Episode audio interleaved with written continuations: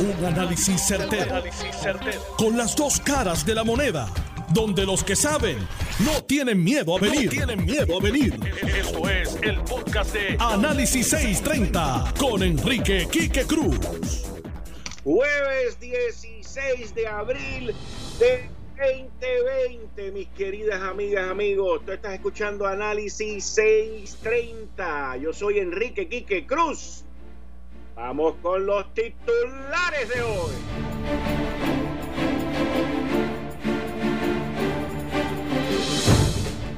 La gobernadora Wanda Vázquez ha dado dos conferencias de prensa, una el 8 de abril y una hoy, 16 de abril. La del 8 de abril fue una conferencia de prensa a la defensiva, pero la de hoy, mis queridas amigas, amigos, es un Royal Rumble.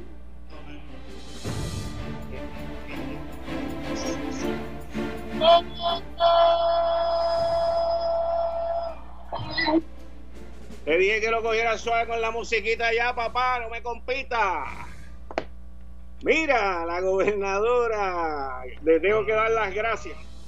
Le tengo que dar las gracias por atender el llamado a los policías, la parte económica. Pero gobernadora, falta la segunda parte que es igual de importante, que es la salud de los policías, los guantes, las mascarillas. Ya van más de mil, como lo dije ayer, ya van más de mil en cuarentena.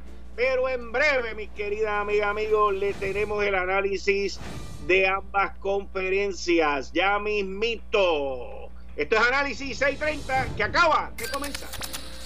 Son las 5 de la tarde en todo Puerto Rico. Puerto Rico. Hora de escuchar la evolución del análisis con el gabinete de expertos de mayor conocimiento en la radio puertorriqueña.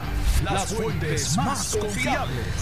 Fiscalización sin colores el Estado no puede pagar por la vagancia, el Estado no puede pagar por la ineficiencia, no puede pagar por la indecisión. Con las dos caras de la moneda, siempre en busca de soluciones. Es hora de escuchar a Enrique Quique Cruz en Análisis 630.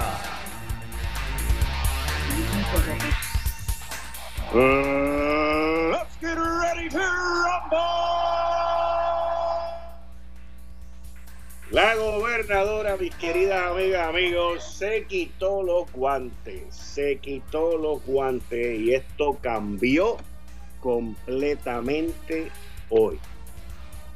La gobernadora Wanda Vázquez hizo una conferencia de prensa el 8 de abril. En esa conferencia de prensa, que ya comenzaban las vistas y ya comenzaban los líos por las declaraciones que había hecho la doctora Quiñones de Longo, y esa conferencia fue donde la gobernadora como fiscal presentó su caso, pero fue una conferencia bien a la defensiva. Allí justificó las compras, las órdenes, los procesos. Inclusive habló de la flexibilización en las compras por una orden ejecutiva que ella había emitido. En esa conferencia de prensa nos dio un la y nos dijo que habían senadores y representantes que muchos le habían escrito a ella sobre la oportunidad de pruebas, ventiladores y todo ese tipo de cosas. En esa conferencia que tuve la oportunidad de revisarla hoy en el internet, al lado de ella estaba el doctor a cargo del Task Force de los médicos, el doctor Segundo Rodríguez Quilinchini. Y ahí se hace referencia al contrato de Apex. Eso fue el 8 de abril. Pasaron ocho días y hoy la gobernadora se quitó los guantes. Hoy la gobernadora vino a la ofensiva.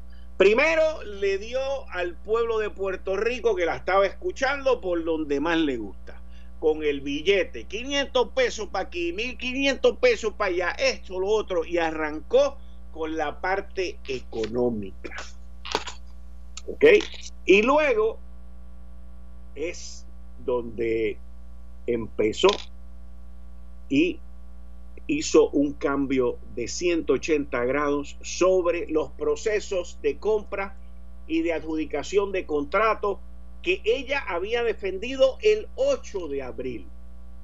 Las restringió, las modificó y cambió los procesos para que fuesen unos procesos más transparentes en compras, en compras y otorgaciones de contratos. Y ahí fue donde se quitó los guantes y llamó a los de Pierluisi, a los de Edwin Mundo y a Tía Rey y todo el mundo.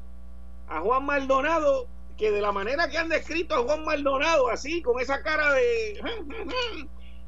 Lo, lo han descrito como si fuera el zar de los contratos en el gobierno de Puerto Rico. Yo no estoy diciendo que no lo sea, pero la apariencia es bien distinta a la realidad de los contratos según hablaron ahí y agarró a todo el mundo y Reymundo del otro bando primarista y les cayó encima. Los mencionó a todos por su nombre. En esta conferencia, el doctor Segundo Rodríguez Quiñones no estaba, no se encontraba. La gobernadora estableció unos nuevos sistemas. Pero ¿qué pasa?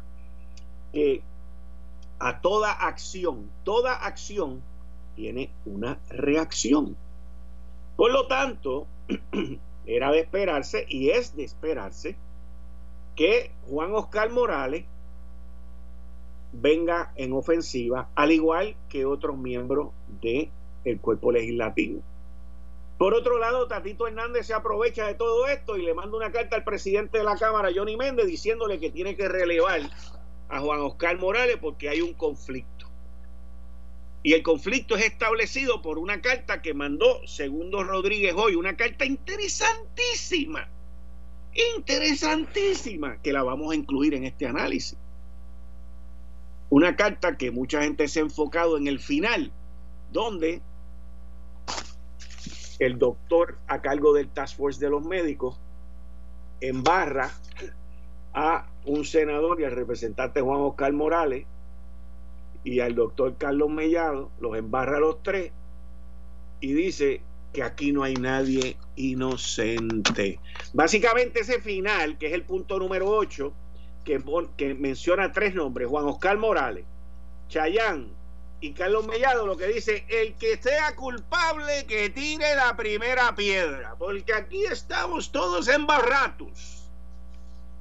Y todo el mundo se enfoca en eso. Y mi enfoque en esta carta no es eso. Mi enfoque es en el final del punto 4 y el principio del punto 5. Pero lo interesante, comparando las ambas conferencias de prensa, es que en esta el doctor Segundo Quiñones Quilinchini no estaba presente. ¿Por qué? Aun cuando él pide, le pide a la Cámara de Representantes que lo citen, que lo inviten.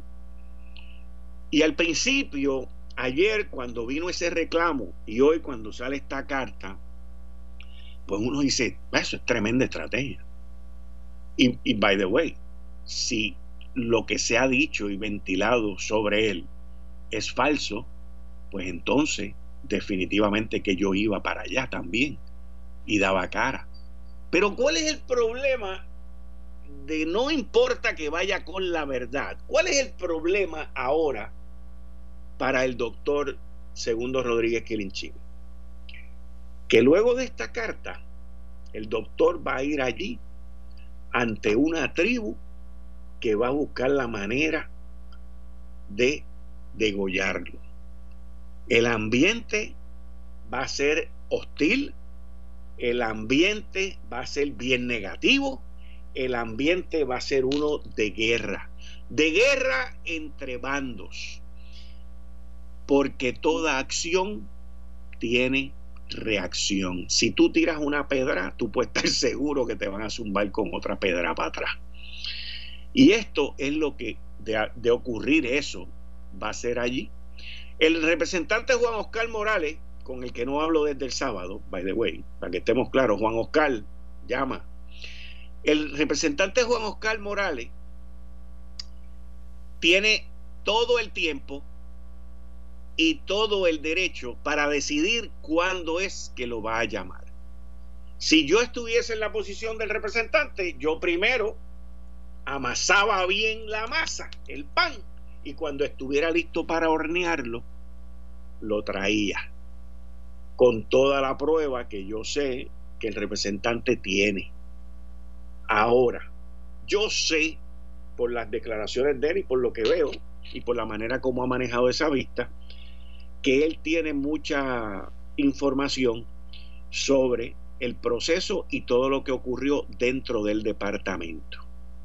Hoy, temprano durante el día, el representante dice que la testigo Adlin Rosa le mintió en varias ocasiones y luego que ella comienza a testificar hoy, dice la testigo que la carta como la presenta el doctor Segundo Quiñones Quilinchini no es como ocurrieron las cosas. Por lo tanto, volvemos una vez más a tener dos polos completamente opuestos con una sola verdad. ¿Quién dice la verdad? Mientras esto se va complicando más todavía y sigue la confusión y siguen las dudas y siguen los opuestos, porque de lo que estamos hablando es de opuestos, ¿qué pasa aquí? Que el Task Force se sigue quedando atrás. Por eso fue que yo ayer recomendé que se disuelva ese Task Force y no tienen que ser que se vayan todos, pero que entonces se formule uno propiamente por el secretario de Salud, Lorenzo González, con varios de los miembros que están hoy también, y que se comience de nuevo, porque este Task Force operacionalmente no puede funcionar. Han hecho una labor encomiable, agradecidos todos por lo que hayan hecho, pero este lío los tiene metido hasta tajón a todo el mundo. Miren, Apex, por ejemplo, eh, uno mira lo que se dijo allí hoy y la noticia, la noticia no puede ser el que le hayan cancelado los contratos a Apex y al otro y al otro y al otro. Metieron a Tito Laureano, a Apex, han metido ahí a todo el mundo y los contratos están cancelados. Cuando la gobernadora se toma el poder que lo tiene de cancelar estos contratos, porque todos estos contratos son cancelables, todos tienen cláusula de cancelación en 30 días.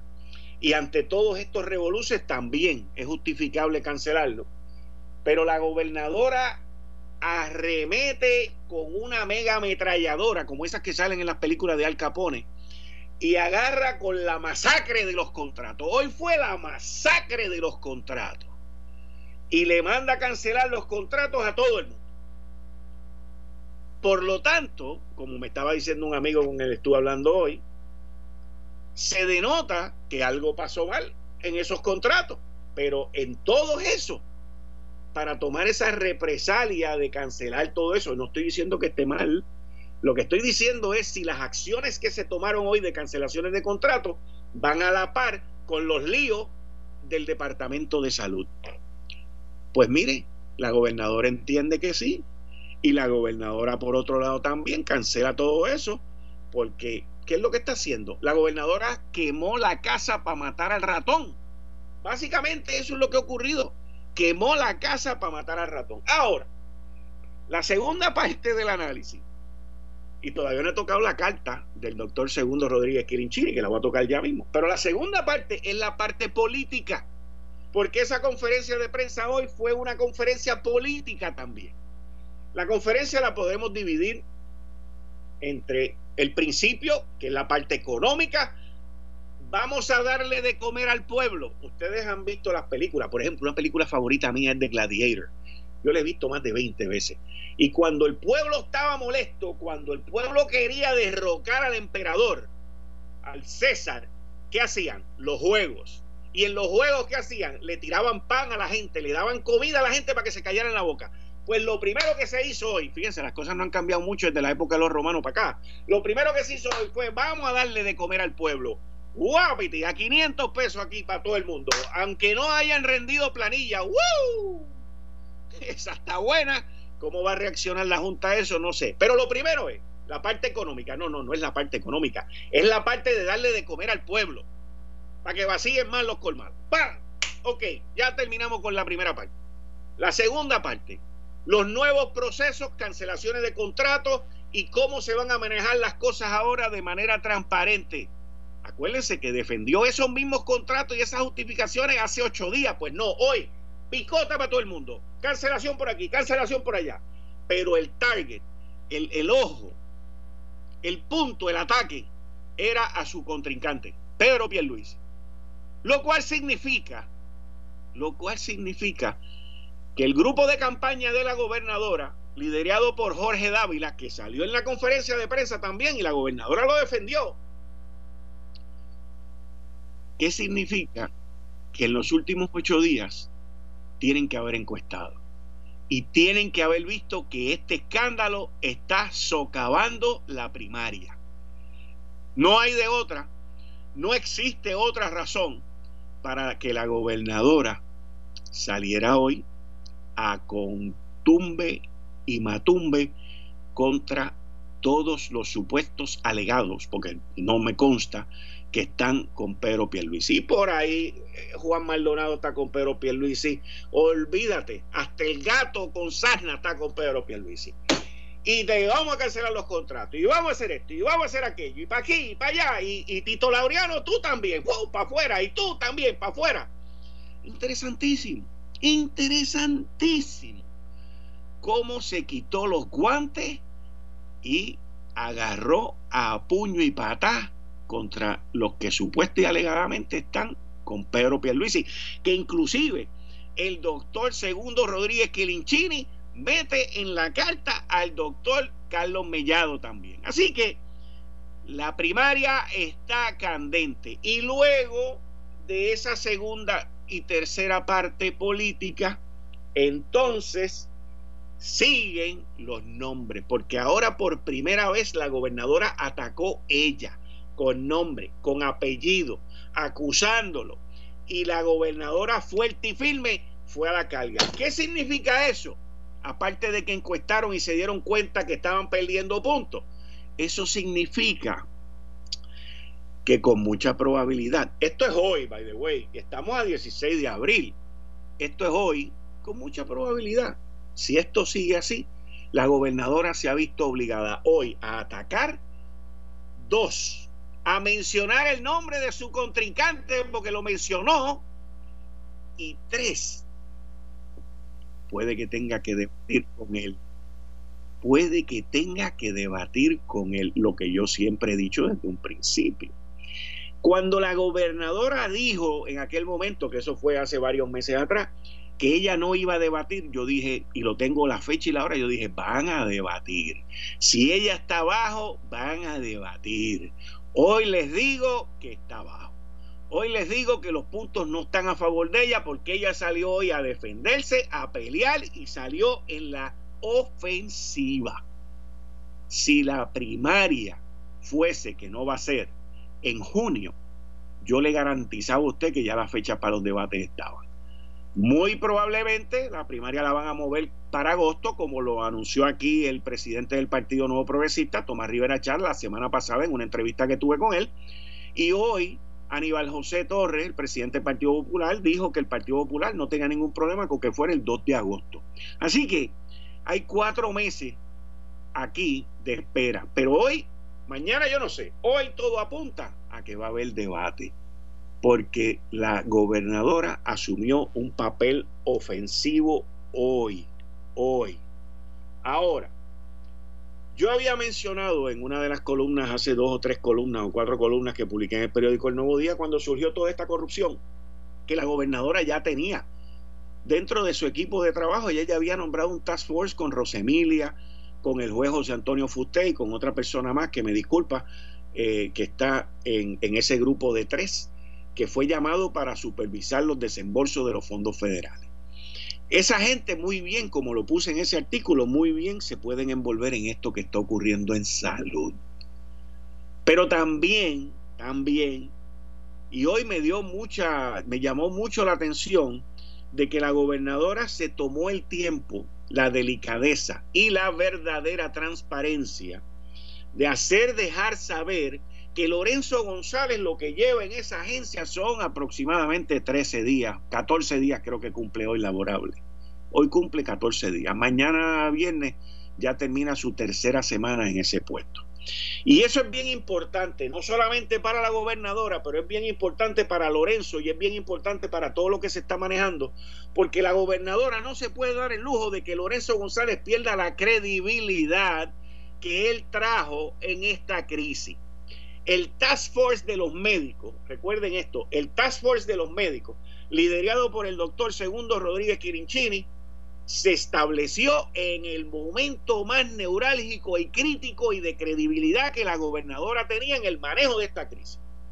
Con la salida también casi a la misma vez del secretario, del ex secretario de salud, Rafael Rodríguez. Y en ese momento, en esa coyuntura, lo único que le podía salvar en ese momento era crear este task force. Y ese task force al principio salvó la situación, pero hoy el task force o no el Task Force, pero algunos miembros del Task Force se han convertido en un problema político, político, público y de credibilidad para esta administración. Y por más que los traten de salvar, por más que lo traten de empeñar, es muy difícil que sea funcional porque yo le garantizo a ustedes, en análisis, no he hablado con nadie de los que están allí en el Task Force, en análisis yo le garantizo a ustedes que hay muchos miembros de ese Task Force que están molestos, que están incómodos, que la gobernadora se ha reunido con ellos para pedirle que no renuncien, que la gobernadora les ha pedido que por favor ahora no, que los que se van a ir se van a ir con calma, se van a ir en el proceso, pero necesitan buscar la manera de limpiar su nombre y su reputación. Y cada día que pasa hay un escándalo nuevo, cada día que pasa hay una guerra nueva, cada día que pasa se incomodan más los que se quieren ir. Eso lo digo en análisis únicamente porque no he hablado con ninguno de ellos, con ninguno de ellos. Pero lo obvio es bien fácil analizarlo. Y esto es bien fácil analizarlo porque es lo que está ocurriendo. Por eso es que la gobernadora hoy sale a la ofensiva. Por eso es que ninguno de los miembros del Task Force, incluyendo el doctor Segundo Rodríguez Quirinchini, tampoco está ahí. Yo no le doy ningún peso, honestamente, hablando ahora de, directamente del doctor Segundo Rodríguez Quirinchini. Yo no le doy ningún peso que una unión, un sindicato, le haya pedido la renuncia o ellos se sientan ahora de momento, ay Dios mío, tápate la cara, qué vergüenza. No, esos son ventajerías que se toman en situaciones para insertarse en problemas que no les atañe a ellos. Los profesores, los estudiantes y todas esas vainas, mire, que quédense acuartelados, métanse en los sueños, que esto no es para ustedes. Pueden hablar y decir lo que les dé la gana, pero aquí no cuentan ni para pool ni para banca. Así que, ¿qué va a pasar? Porque yo le garantizo a ustedes, se lo garantizo, y no he hablado con él desde el sábado que Juan Oscar Morales va a venir ahora endiablado. Que el grupo de Carlos Mellado y los demás van a venir también endiablados. Que Duimundo y los otros van a venir endiablados. Y los del bando de Wanda ya están endiablados. Así que esto, mis queridas amigas, amigos, apenas comienza. Por eso es que les digo Let's get ready to rumble. Porque esto, señoras y señores, se está poniendo buenísimo, interesantísimo y es manjar de análisis aquí en Análisis 630. Mira, tu salud, tu vida y la de los tuyos son lo más importante. Por eso quédate en casa.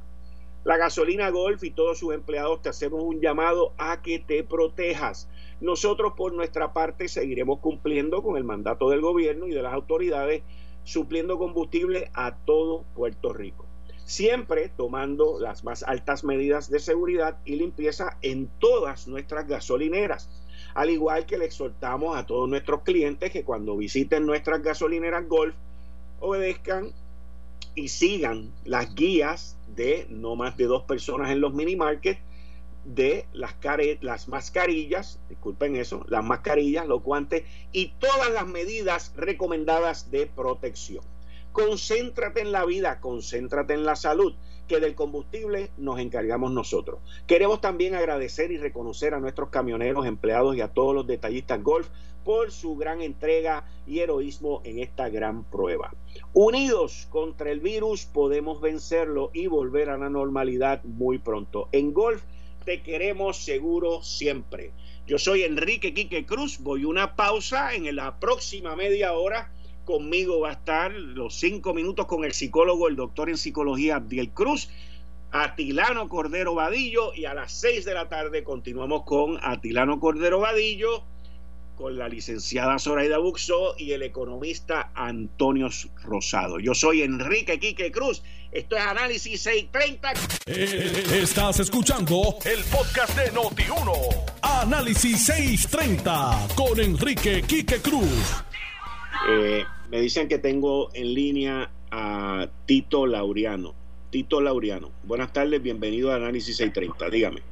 Buenas tardes, Kike, y te agradezco primero que nada la oportunidad que me diste la semana pasada de clarificar lo que estaba saliendo en relación a este contrato de IPE.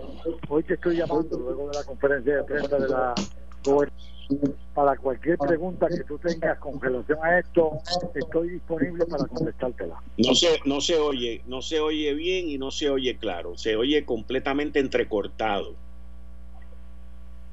Hello, ¿me oyes ahora? Ahora, ahora adelante.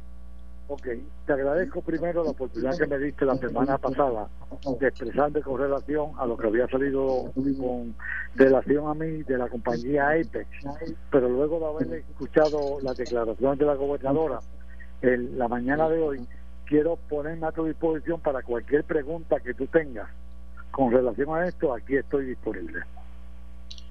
Ok, pregunto, eh, ¿Por qué la gobernadora le cancela el contrato a usted? Bueno, eh, yo desconozco las razones que ella ha tenido, pero las implicaciones que hace son totalmente incorrectas. Yo no tengo nada que ver ni con Juan Maldonado ni con la compañía Apex. Como dije en el programa radial de la semana pasada, lo único que yo hice fue proveerle un número de teléfono del doctor Segundo Rodríguez al licenciado Juan Maldonado. Eso fue lo único que yo hice. Usted, eh, usted tiene algún tipo de relación contractual con el gobierno, o sea, sí la tiene con el gobierno de Puerto Rico, pero ¿con quién? ¿Tiene algún algún algún algún contrato con el doctor Segundo Quiñones Quilinchini? Yo tenía un contrato con el recinto de ciencia médica y a petición mía se rescindió en octubre del 2019. En octubre del 2019, o sea que usted no tiene un contrato con recinto de ciencias médicas. En, estos momentos no, y tengo la carta donde yo estoy renunciando a mi contrato y tengo la carta de contestación donde aceptan mi restricción de contrato. ¿Usted está con Pedro Pierluisi? Yo en este momento no estoy apoyando a nadie y lo único que estoy haciendo es clarificar lo que se trató de hacer esta mañana, que fue jugar con mi reputación. ¿Tiene usted alguna relación comercial, contractual con Juan Maldonado? Que ahora parece que Juan Maldonado es el cheche, el, el líder de los contratos en el gobierno. No tengo ninguna relación en lo absoluto con el licenciado Juan Maldonado y he clarificado que lo único que hice con él fue darle un número de teléfono. Y entonces, ¿por qué, por qué lo, lo, señalan a usted y le cancelan el contrato? Por haberle dado entonces el teléfono de Juan Maldonado, digo, a Juan Maldonado de, de Segundo Rodríguez Quilinchini. Pues aquí en este momento, este, Quique, yo lo que estoy planteando es que yo he retado a las personas que tuvieron con este, que ver con este contrato en el Departamento de Salud, a los miembros del Task Force y a las personas en Fortaleza que digan qué tipo de gestión, si alguna, hizo Tito Laureano para favorecer este contrato. ¿Es amigo usted o tiene algún tipo de relación de amistad o contractual o qué sé yo, eh, paternofilial con Mabel Cabeza? Absolutamente ninguna. O sea, usted no es amigo de Mabel Cabeza, no tiene ninguna relación, nunca le ha llamado para pedirle nada, ningún favor ni nada. No, no, nunca he tenido ninguna relación con Mabel Cabeza.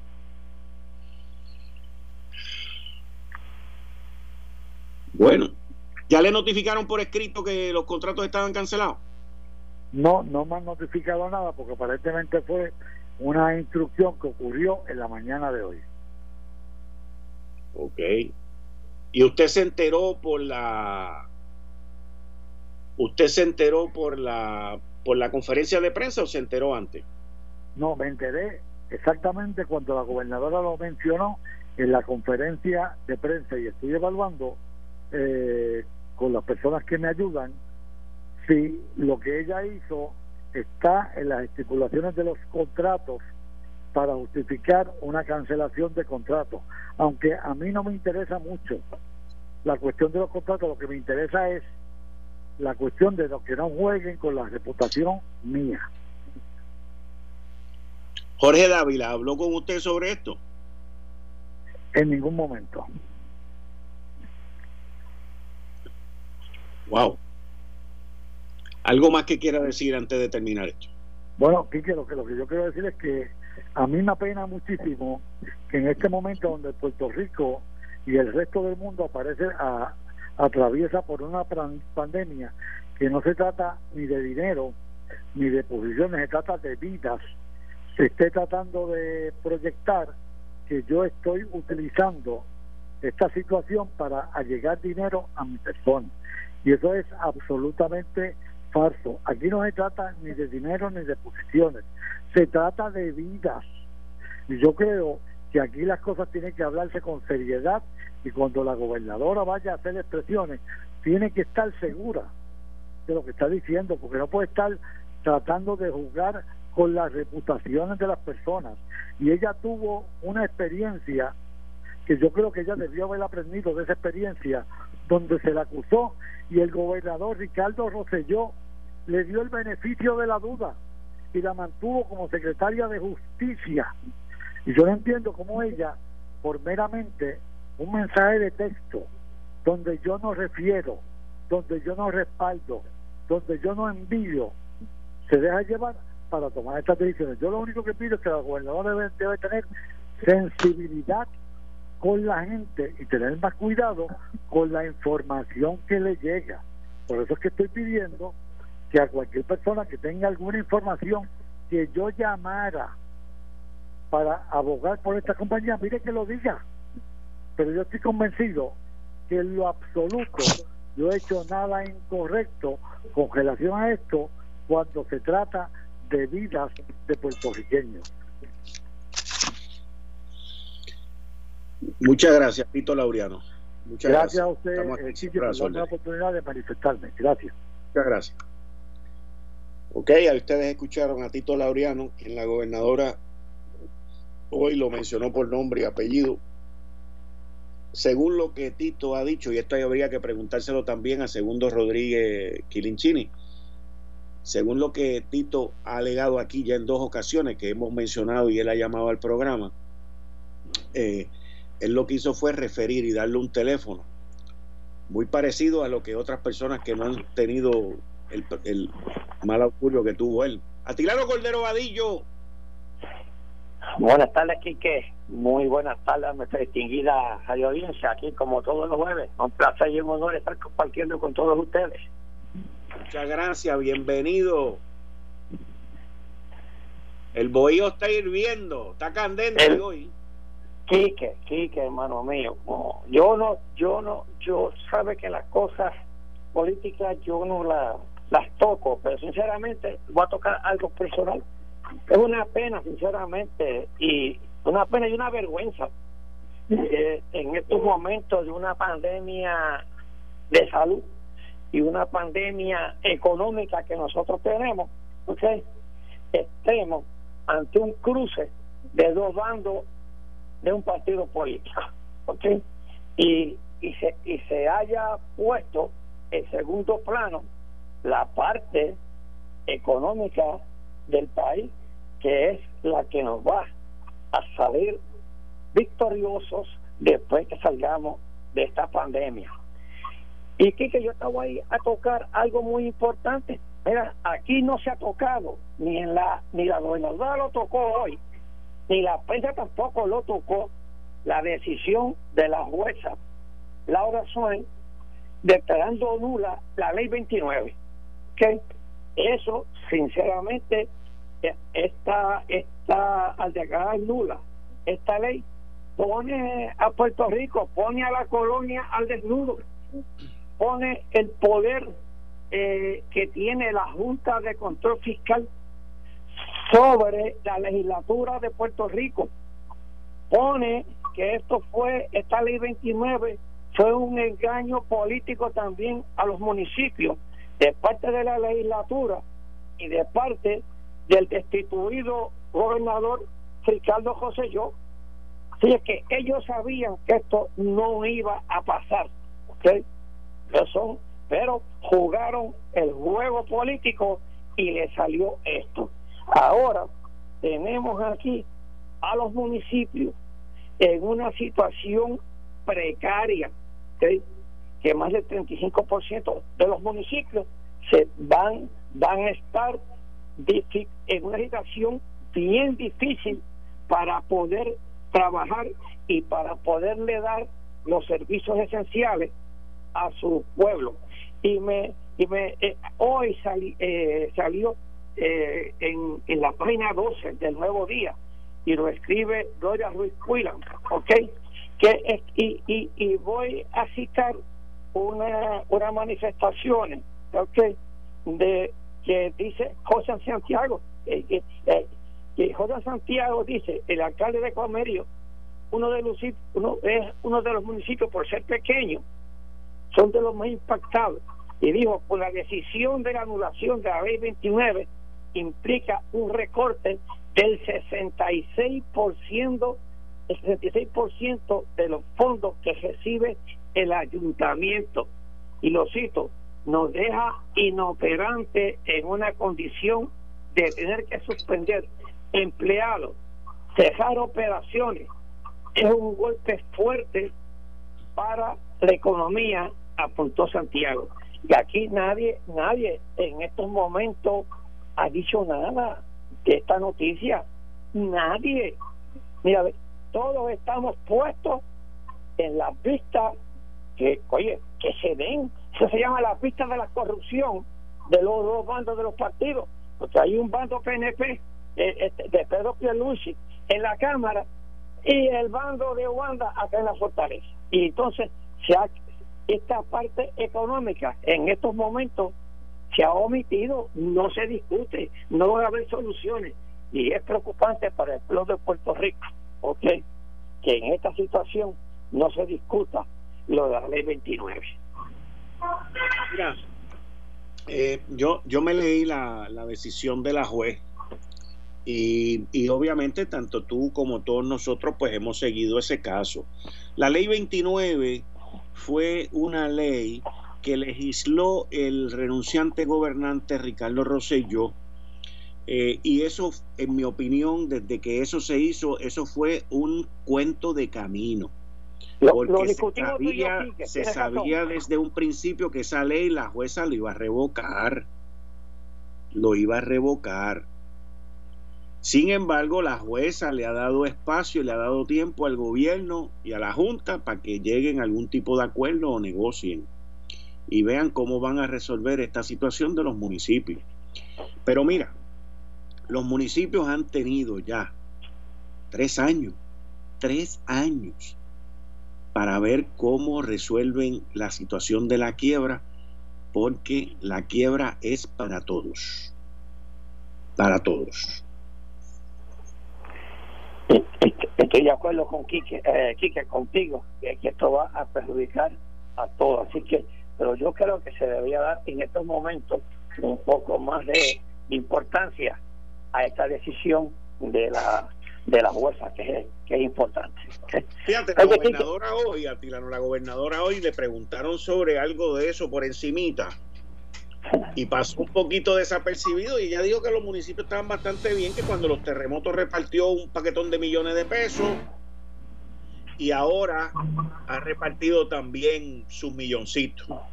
Bueno, yo, yo, este, yo estaba oyendo, yo estaba oyendo, hermano Kike, yo estaba oyendo esa conferencia y lo que vi en, en la parte económica mía, que yo la veo macro, ¿ok? Yo lo que vi es a la gobernadora dando dádivas y con dádiva no se levanta una economía, ¿ok? Muy bien, la dádiva que ella está dando, muy bien, sonó muy bien para la parte política y muy bien que, que le dé 50 pesitos, que le dé 500, que le dé 1200, que, que le dé esos chavitos. A mí, mire, eso es bueno para la economía, se mueve el dinero, pero eso no va a resolver en nada el problema económico que tiene Puerto Rico. Estamos claros, estamos claros. Oye, Atilano, tengo yo creo que ya tengo en línea también al, a mi psicólogo, que tengo ah. cinco minutos con mi psicólogo. Psicólogo, Eso es bueno, oír, eso es bueno oírlo. oye, eso es bueno oírlo en estos momentos. Sí. Eso. saludo, Quique, saludo a, a Tinano Cordero. Un honor hablar con usted. Gracias. Bueno, doctor, estamos metidos en medio de este Chacazulu aborigen. Este, ahora hay guerra entre dos bandos, ya declarada la guerra. O sea, si estaban buscando bajar los niveles de ansiedad, hoy subimos los niveles de ansiedad. Pero adelante, doctor. nosotros hemos estado desde la semana pasada, específicamente de jueves, eh, desarrollando, elaborando el tema sobre el manejo del estrés, la ansiedad y todo lo que tiene que ver con estos cambios a base del, encierro, el lockdown, según en términos anglosajón. Eh, y, hemos tratado de, de darle estrategia e identificar al detalle, y tengo que puntualizar esto, siendo responsable como profesional la información que yo traigo es de la Organización Mundial de la Salud y específicamente también del CDC de los Estados Unidos. Es decir, la información sobre cómo manejar y cómo se está desarrollando y cómo trabajar los síntomas, la salud mental, el bienestar. De hecho, hemos trabajado bastante sobre el adulto mayor. Eh, viene de esa fuente o de ese origen. So, no me lo estoy sacando yo de, de, lo que yo pienso. Simplemente estoy tomando información y, y literatura expuesta por la Organización Mundial de la Salud, Salud perdón, y acabo de decir el CDC. Ahora, eh, nos hemos quedado sobre meditar, ¿verdad? Y, y, la, yo he estado analizando y buscando muchísima literatura, específicamente, me he dado cuenta, yo me estoy dando cuenta que la meditación, desde el 2000 para acá, ha ganado una ventaja en el ámbito terapéutico y en el ámbito sociológico, social. De hecho, yo me atrevo a postular de que la meditación está de moda. Hay muchísimos estudios, yo no lo voy a puntualizar porque el tiempo es tan corto, son estudios científicos que ayudan e identifican el beneficio de la meditación en el bienestar físico mental. Eh, es decir, hay múltiples. Existen muchísimas técnicas de meditación. Eh, voy a mencionar por encima algunas. Sí, existen más, pero voy a mencionar algunas. Y voy a mencionar para el beneficio de, la, de los escuchas y el beneficio del adulto mayor y las personas que están atravesando y que estamos atravesando todo este proceso. Eh, existe el yoga, muy conocido, ¿verdad? Eh, existe la meditación tibetana, eh, existe la meditación trascendental y la meditación de mindfulness que está ahora eh, muy muy atemperada a la realidad y tiene muchísima validez científica. De hecho, yo estuve en Guatemala presentando como profesional en un, un simposio y estuve en, precisamente en esta presentación profesional de mindfulness y cómo se está desarrollando en la en la vida cotidiana y cómo se puede manejar como terapia y para disminuir la ansiedad. ¿Cuáles son los beneficios? Pues miren, rápidamente, los beneficios reducir el estrés, la ansiedad, mejorar la atención, la, la concentración y la memoria. Eh, una de las cosas que más se afecta es la concentración, Quique. Hay que aumentar la tolerancia del dolor también la tolerancia, la frustración, el coraje. Hay que favorece al sueño, toma, es decir, mejora la toma decisional, incrementa la capacidad del aprendizaje, es decir, hay muchísimos, muchísimos resultados, muchísimos beneficios. Eh, ¿Cómo actúa esta meditación en el organismo? Pues mira, exactamente se ha comprobado literalmente que la reduce la actividad cerebral, escucha esto, durante el estado de reposo que es importante, hablando en términos neurofuncional, la corteza prefrontal, prefrontal perdón, eh, específicamente reduce la actividad en esa área, es decir, casi en el área frontal del cerebro hay una reacción. Y aquellos que les gusta mucho la ciencia, el grosor de la corteza cingulada, es un, es un término, sé que es muy técnico, ¿verdad? Pero específicamente el sistema límbico. A esa parte es responsable de las emociones, de la atención, del aprendizaje y del manejo del dolor. que la meditación atiende literalmente esa área y trae balance, que trae una homeostasis, trae una regulación. Y es importante que lo tengamos porque a veces pensamos que para poder regular la ansiedad, lo único que debemos hacer es tomar un fármaco. Y yo soy de los que creo que el fármaco no es de first choice, no es la primera opción. La primera opción la tenemos en la mano. Y me acuerdo que usted me mencionó que también está usando la meditación. Yo lo uso la meditación, eh, pues porque he mencionado que soy, era, soy cristiano, eh, y lo utilizamos, y utilizamos la oración, y realmente lo hemos experimentado. Yo lo he experimentado desde mi perspectiva, aún en mi salud, en mi tiempo de crisis, que estuve bastante fuerte en términos renales, eh, estuve prácticamente grave, eh, pude manejar toda esta circunstancia a base de la meditación. Es decir, la meditación es sumamente importante. Eh, yo no voy a decir qué tipo. Usted busque, analice, lea qué tipo de meditación le es correcto. Si yo puedo postular hoy, y para cerrar, si yo puedo exponer, Quique, que la meditación es una de las mm, herramientas más potentes, extraordinarias, maravillosas que podemos tener nosotros en nuestras manos para poder manejar nuestro distrés o nuestra ansiedad o nuestro estrés a base del encerramiento, a base de todo el lockdown o el aislamiento social. Muy bien, doctor. Muchas gracias. Eh, y nos vemos mañana de nuevo en cinco minutos con mi psicólogo, con el doctor de psicología Abdiel Cruz. Muchas gracias, doctor. Esto fue el, podcast de Notiuno. Análisis 630 con Enrique Quique Cruz. Dale play a tu podcast favorito a través de Apple Podcasts, Spotify, Google Podcasts, Stitcher y notiuno.com.